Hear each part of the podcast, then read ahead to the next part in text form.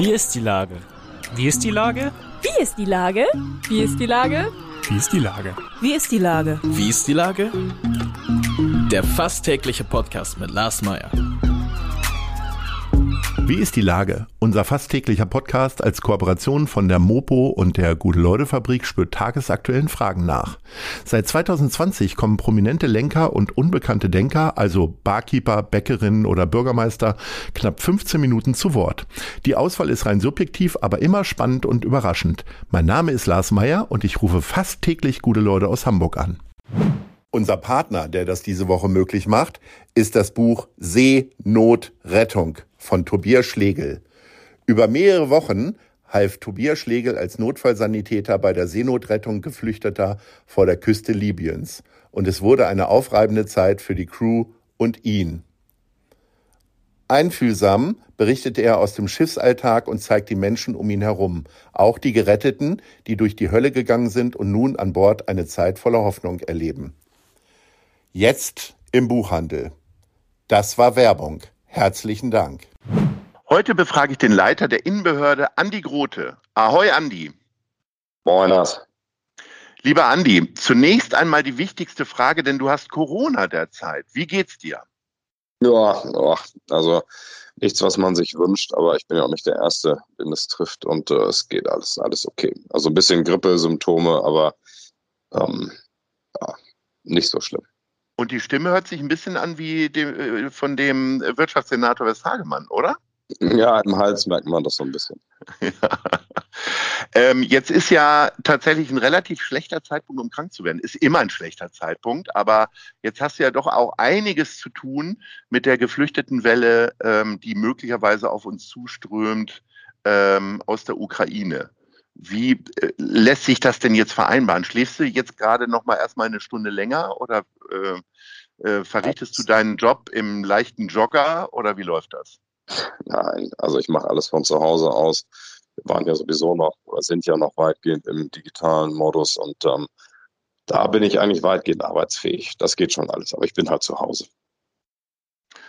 Wir ähm, haben ja tatsächlich seit einer Woche die Situation, ähm, äh, den Krieg und diesen mörderischen Angriff von Putin auf die Ukraine.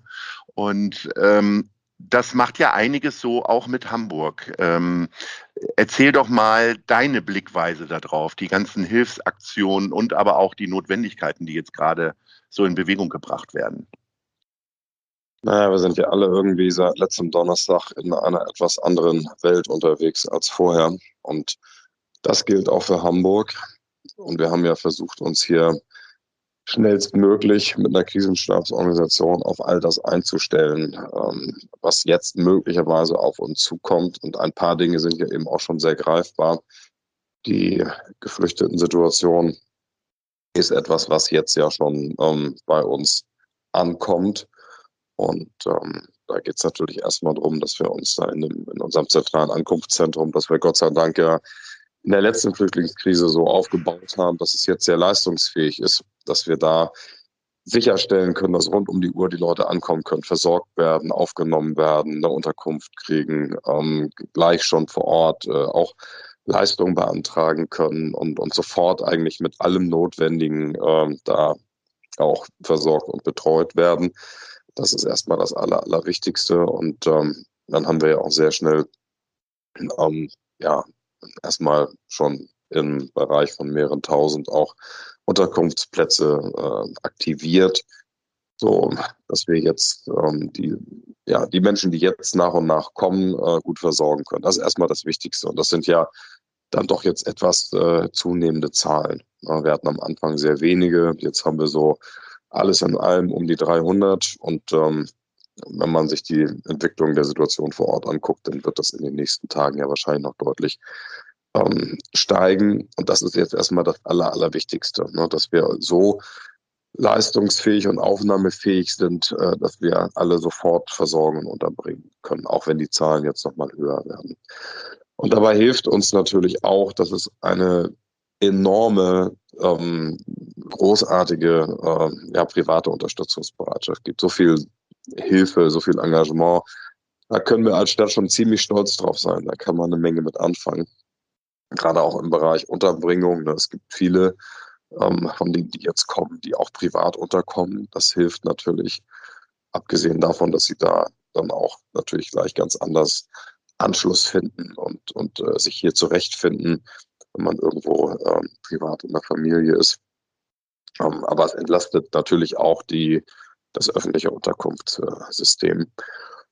Und insofern geht das jetzt alles Hand in Hand. Ne? Also alle, alle staatlichen Stellen arbeiten rund um die Uhr, aber wir haben auch eine extreme äh, Hilfsbereitschaft in der Stadt. Wie muss man sich das denn vorstellen, wenn äh, ein Geflüchteter hier in Hamburg ankommt? Dann fährt er erstmal nach Rahlstedt äh, zu der Einrichtung. Was passiert dann eigentlich ganz praktisch mit dem? Also er wird namentlich erfasst von seinen Daten. Äh, er wird äh, auf Corona getestet. Ähm, er wird medizinisch versorgt. Er wird, ähm, also wenn, er, ne, wenn es unmittelbare Betreuungsbedarf gibt, je nachdem, wie die Reise so war, äh, bekommt man erstmal Verpflegung und äh, wenn jemand jetzt auch nicht, nicht genug ähm, Kleidung oder, oder so Hygienesachen so für persönlichen unmittelbaren Bedarf dabei hatte, dann wird das auch, also die wird das auch verteilt. Alles, was so unmittelbare erste Bedürfnisse sind, Wobei man sagen muss, dass die meisten sehr gut organisiert sind. Also das ist ein bisschen anders als äh, vielleicht in vorangegangenen Flüchtlingsbewegungen. Die sind sehr selbstständig, sehr gut aufgestellt und ähm, sind jetzt nicht so, sag ich mal, bekümmerungsbedürftig wie vielleicht, ähm, vielleicht andere, andere Gruppen an Geflüchteten, die zu uns kommen. Und ähm, Sie können dann aber auch sofort vor Ort äh, einen Antrag äh, stellen auf Leistung ähm, nach dem Asylbewerberleistungsgesetz. Hamburg hat sofort, obwohl wir noch keine Regelung zum Aufenthaltsstatus auf Bundes- und EU-Ebene haben, ähm, haben wir im Grunde genommen, also behandeln wir die Menschen so, als hätten sie diesen Anspruch schon und gewähren auch sofort Leistung. Dann kann jeder, ähm, kann sich auch Bargeld auszahlen lassen. Wir haben zwei quasi, ja, Ad-Hoc-Kassen eingerichtet bei den Bezirksämtern und Brunswick. Ähm, alle können mit dem AVV äh, fahren, ähm, bekommen Zugang zur, Kranken, äh, zur Krankenversorgungsleistung, medizinischen Leistungen und, und, und. Wie gesagt, und werden dann auch mit Unterkunft versorgt. Ähm, manche haben keinen Unterkunftsbedarf, weil sie schon privat untergekommen sind. Das sind auch nicht wenige. Aber jeder, der äh, eben auch ein Dach über dem Kopf braucht, das ist immer noch die Mehrheit. Ähm, wird natürlich dann auch sofort entsprechend mit einer Unterkunft versorgt. So, und dann kümmert man sich nach und nach um, um alle Belange, um die es geht. Aber diese ganzen ersten Schritte werden im Grunde genommen sofort gemacht, wenn jemand äh, im Ankunftszentrum ankommt. Hm, du hast ja von medizinischer Versorgung gesprochen. Wie ist denn das mit der psychologischen Versorgung? Also ich kann mir ja vorstellen, die sind dann irgendwie 70, 80 Stunden teilweise zu Fuß unterwegs. Wir kennen jetzt mittlerweile sehr viele Fälle. Die Tageszeitungen berichten ja auch darüber, ähm, allerdings ist ja nicht nur das Grauen des äh, langen zu Fußgehens und so weiter, sondern vor allen Dingen die Angst um Freundinnen, Freunde und Verwandte. Ähm, kriegt man das denn auch irgendwie geregelt, dass sie zumindest auch an der Stelle erst versorgt werden? Also wir versuchen das, was es da an, an erkennbarem Bedarf gibt, natürlich auch irgendwie zu versorgen.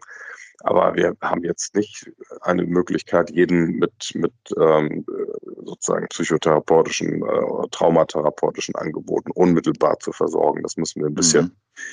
bisschen kanalisieren. Wir haben, also es gibt ähm, die Möglichkeit, also ich sag mal, jeder hat den gleichen Zugang, so wie jeder Hamburger, jede Hamburgerin zu all den Leistungen, die wir da im System haben. Aber wir haben insgesamt das Problem, dass wir äh, bei Psychologen und Psychotherapeuten eben lange Wartezeiten haben. Also da haben wir insgesamt in der Stadt nicht eine so gute Versorgung, wie wir uns das wünschen würden. Es gibt aber auch in dem Bereich Initiativen, ne, ähm, die, was, die was tun und die da auch, auch äh, Hilfsleistungen anbieten. Also wo sich dann auch Psychologen, Psychotherapeuten engagieren in, in Netzwerken und äh, ja auch an der, an der diesbezüglichen Versorgung von, von Geflüchteten mithelfen. Also da geht schon was, aber wir können nicht, äh, nicht jetzt garantieren, dass da jeder sofort äh, einen, entsprechenden Zugang bekommt. Aber es wird eben auch erfasst als ein Versorgungsbedarf und dann wird sich darum gekümmert. Zwar gilt der Fokus jetzt den Geflüchteten aus der Ukraine, aber Corona ist ja noch nicht zu Ende. Und äh, gerade da ist ja diese Geschichte mit der psychologischen Betreuung, mit den Auswüchsen äh, durch, die, äh, durch die Enge in den Räumen, wo die Leute halt einfach zu Hause bleiben müssen, wie auch immer, ähm, ist ja doch sehr, sehr schwierig. Äh, siehst du irgendwo Gefahren, wo die Stadt, die ja eine der reichsten äh, äh, Europas ist und eigentlich ja sehr gut organisiert ist, trotzdem irgendwo einen Kollaps kriegt? Ach, das glaube ich jetzt nicht. Das würde ich jetzt nicht sehen. Ich habe eher den Eindruck, dass ähm, viele jetzt, sag ich mal, sehr zupackend sind, sehr, sehr ähm, tatkräftig, sehr engagiert, sehr motiviert. Ähm, ich spüre eigentlich eine große positive Kraft. Also ähm, das, was wir jetzt erleben an, an Hilfsbereitschaft und an Wunsch, jetzt irgendwie auch etwas tun zu können und mitzuhelfen, welcher Form sich das überall auch ausdrückt und wie viele eben gerade nicht zu Hause sitzen und sagen, oh Gott, oh Gott, wie soll das alles werden, sondern jetzt äh, wirklich sagen, okay, was können wir denn mal machen? Das ist eigentlich eine Haltung, die wir ganz, ganz stark erleben. Wie kann man denn das jetzt tatsächlich gerade kanalisieren? Ich höre von vielen Hilfsorganisationen, mit denen ich in Gesprächen bin seit den letzten Tagen, äh, dass es vor allen Dingen schwierig ist, das tatsächlich zu koordinieren, diese, diese Wucht, die da an Hilfsbereitschaft ist. Also egal, ob es äh, das Geld ist, was kanalisiert werden muss, aber auch die vielen äh, Kleiderspenden und all das, was ja. da so ist. Irgendwie Lagerhaltung ist ja auch ein Thema. Ich meine, noch haben wir immer keinen Sommer. Ähm, das ist wahrscheinlich jetzt auch die schwierigste Aufgabe für euch als Stadt, oder? Ja klar, bei uns läuft das natürlich auch auf ähm, als also zum Teil sehr kleinteilige private ähm, Hilfsangebote, zum Teil aber auch große ähm, ja, äh, Initiativen, die da gestartet werden und angeboten, angeboten werden. Wir versuchen das eigentlich alles in die ähm, Strukturen von Initiativen, Netzwerken, Hilfsorganisationen ähm, überzuleiten und sagen eigentlich allen, guckt euch die, ähm, die Informationen, die äh, Websites der, der größeren Hilfsorganisationen an, auch der Hamburger Hilfsorganisation, die wir hier haben. Wir haben äh, ja eine Seite, ähm, eine Ukraine-Seite bei hamburg.de eingerichtet, wo die wichtigsten Informationen für Geflüchtete, ähm, aber auch für ähm, freiwillige Helferinnen und Helfer und ehrenamtlich Engagierte enthalten sind. Da sind eigentlich auch die ganzen Links ähm, in die ähm, in die Hilfsorganisationen und Hilfenetzwerke, so dass man da genau gucken kann, was wird jetzt gebraucht, was ist gefordert, was kann ich beitragen und und äh, und wie mache ich das? Viele Hilfsorganisationen sagen, das Beste ist jetzt Geld zu spenden weil das kommt am schnellsten an und damit können wir dann wiederum im großen Stil die Sachen beschaffen, die notwendig sind und können die mit unserer Logistik auch schnell vor Ort äh, bringen. Ähm, zum Teil werden aber auch manche ähm, Sachspenden auch noch äh, nachgefragt, Schlafsäcke zum Beispiel oder bestimmte andere Dinge. Und ähm, das sollte man sich aber wirklich bei den, bei den erfahrenen Hilfsorganisationen, die auch vor Ort vernetzt sind und ihre Anlaufpunkte haben, äh, abholen und ähm, sollte das dann da reinsteuern, damit das möglichst effektiv ist und wir nicht, nicht zu viele sehr kleinteilige und zum Teil gut gemeinte ähm, ähm Spenden haben, die aber dann eher die Hilfsorganisation belasten, als dass sie wirklich äh, vor Ort die Situation er erleichtern. Also die, die ähm, Caritas hat, glaube ich, gestern äh, ja auch öffentlich gesagt, dass jetzt äh, also nicht alle Kleider spenden und Kuscheltiere und was wir jetzt irgendwie hier alles so bekommen, hilft wirklich, ne, sondern äh, das äh, bindet bei uns auch Kapazitäten, die wir lieber anders einsetzen würden. Also insofern empfehlen wir allen, ähm, guckt euch an, was die Hilfsorganisationen jetzt gebrauchen können, was sie fordern und, ähm, und hilft gezielt dort. Ähm, das eine ist ja die Hilfe hier in Hamburg für die Ankommenden. Das andere ist ja, dass die hier überhaupt herkommen. Äh, ich hörte heute schon von äh, aus Berlin heraus, dass der Hauptbahnhof relativ voll ist jetzt schon, weil die, weil der Ansturm doch jetzt größer wird. Und auf der anderen Seite ähm, hörte ich auch aus Berlin, dass viele einfach mit dem Auto oder Bulli oder Bus äh, Richtung Grenze fahren, um da einfach Leute irgendwie äh, wegzuschaffen sozusagen. Ähm, das sollte man, glaube ich, nicht machen, ne? weil ich glaube, die Situation an der Grenze zwischen Polen und Ukraine ist doch auch reichlich chaotisch. Natürlicherweise muss man dazu sagen. Ja, also ich, wir raten eigentlich auch davon ab, jetzt individuell Leute einzusammeln irgendwo und mit irgendwo hin und her zu fahren und umzubringen. Es kann immer sein, dass sich nochmal jetzt konkrete Transportbedarfe auch ergeben, aber im Grunde genommen ist es so organisiert, dass ähm, an der ukrainisch-polnischen Grenze die Leute eigentlich aufgenommen werden durch die polnische Seite, ähm, dass dort ein vernünftiges Verfahren auch läuft und ähm, von dort ja auch alle ähm, die polnischen Bahnen äh, benutzen können und dann ja auch ähm, eigentlich komplett auch in, in Deutschland mit den, mit den Zügen der Deutschen Bahn über Frankfurt oder in der Regel dann auch einfach die Ziele ansteuern können, wo sie hinwollen in, in äh, Deutschland, wenn sie nach Deutschland weiterreisen wollen. Sehr viele äh, kommen ja in, in Polen und das muss man sagen, die, die äh, Anrainerstaaten sind natürlich das, äh, das Hauptziel ähm, von vielen Geflüchteten. Polen nimmt ungefähr, Polen kommt alleine ungefähr die Hälfte äh, an. Polen hat eine, eine ukrainische Community von, von anderthalb Millionen Menschen, die jetzt äh, auch sehr, sehr aktiv sind. Und ähm, insofern gibt es da eine ganz hohe Aufnahmebereitschaft und auch eine Aufnahmefähigkeit. Und alles, was wir bisher sehen, ist die polnische Seite da auch ganz gut organisiert und kriegt das ganz ordentlich hin.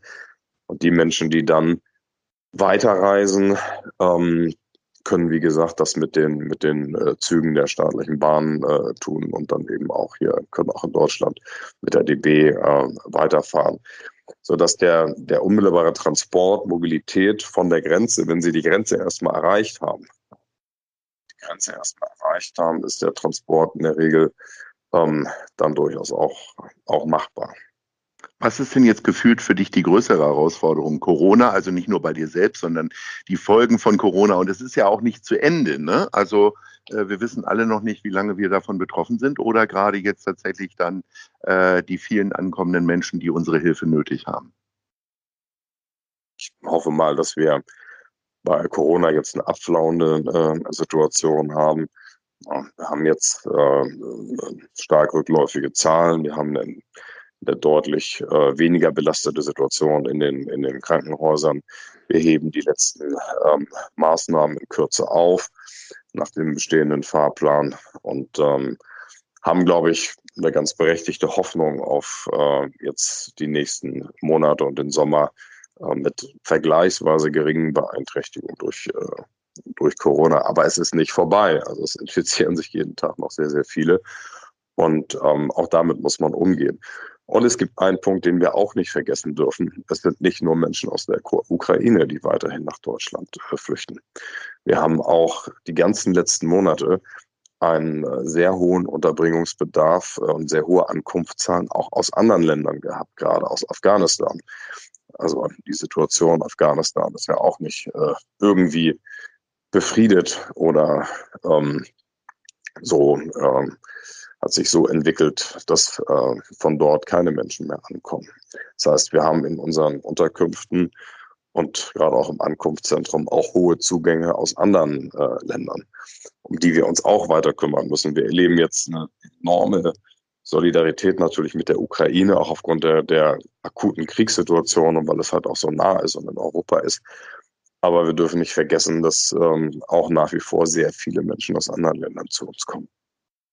Gut, dass du den Blick nochmal auf andere äh, Probleme lenkst, denn ich glaube, das ist gut. Ich meine, das habt ihr euch ja auch auf die Fahne geschrieben, die ganze Stadt im Blick. Äh, und im Zweifelsfall heißt es dann ganz Europa im Blick.